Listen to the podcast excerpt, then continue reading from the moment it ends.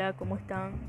Nuevamente, después de dos semanas intensas de, de trabajo, de entregar de mi parte, hemos vuelto con todo. El quinto programa de Amar sin depender.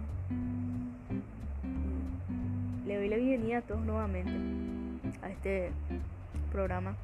El día de hoy le puse el el título Amar y ser libre al mismo tiempo. Dos palabras importantes que resaltan ahí es amar y libre, la libertad sobre todas las cosas. Es eh, en una palabra hay dos a la vez, de amar y a la vez ser libre. Después la hacemos en separaciones y se convierte en una unión simbiótica que es realmente muy hermosa. Y dice de esta forma, es hermoso amar y ser libre al mismo tiempo.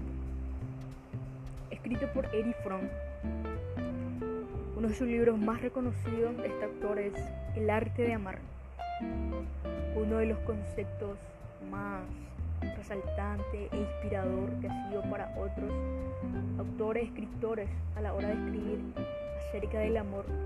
Este autor lo detalla con gran afinidad, eh, con pureza, eh, en la búsqueda de, de palabras, siempre ha ido a lo correcto.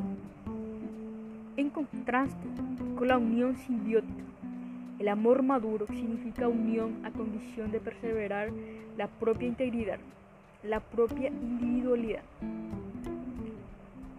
Ahí cuando realmente el amor de dos personas, una relación, de, permanecer, de perseverar, eh, sobre todo la integridad y el individualismo de una persona. Una persona tiene su personalidad, su carácter, su forma de pensar diferente a la hora de de decir algunas cosas o de actuar la conducta que va a ejercer. Entonces, el amor maduro hace que esa integridad persevere y que la persona no pierda su individualismo. El amor es poder activo en el ser humano, un poder que atraviesa las barreras, que separa al ser humano de sus semejantes y se une a los demás. El amor lo capacita para superar su sentimiento de aislamiento y separatividad y no obstante le permite ser el mismo, mantener su integridad. Todas las barreras, todos los conflictos que existen en el mundo, eh, en verdad, si el ser humano se sentara, pensara en el amor, uniría a todos los seres humanos, porque el amor es eso. No existe barreras, eh, dificultades. Sí sí debe atravesar por ella y siempre va a triunfar el verdadero amor. El amor genuino, realmente. Como dice, el amor lo capacita. Eh, supera un sentimiento negativo de aislamiento, de separación mantener esa forma de ser puro, genuino del amor. En el amor se da la paradoja de dos seres que se convierten en uno y no obstante sigue siendo dos. Entonces, anteriormente, como he dicho, un ejemplo de la unión simbiótica es cuando la madre está en gestación son dos en uno. A la hora, a la hora que el, bebé sale, se convierte en un individualismo, dos por separado.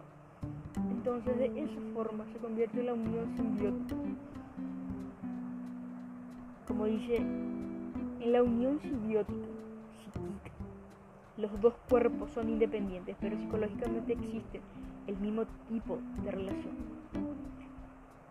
Dos cuerpos diferentes, mamá y bebé, pero psicológicamente hablando, tiene un tipo de relación nuevamente.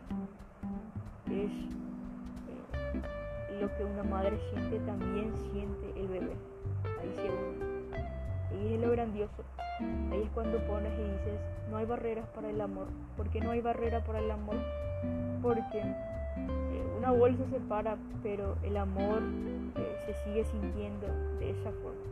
Bueno, yo me despido de ustedes. En otro programa de Amar sin depender. Nos vemos en la otra programación. No olvidemos que amar sin depender es lo que debemos buscar en las relaciones.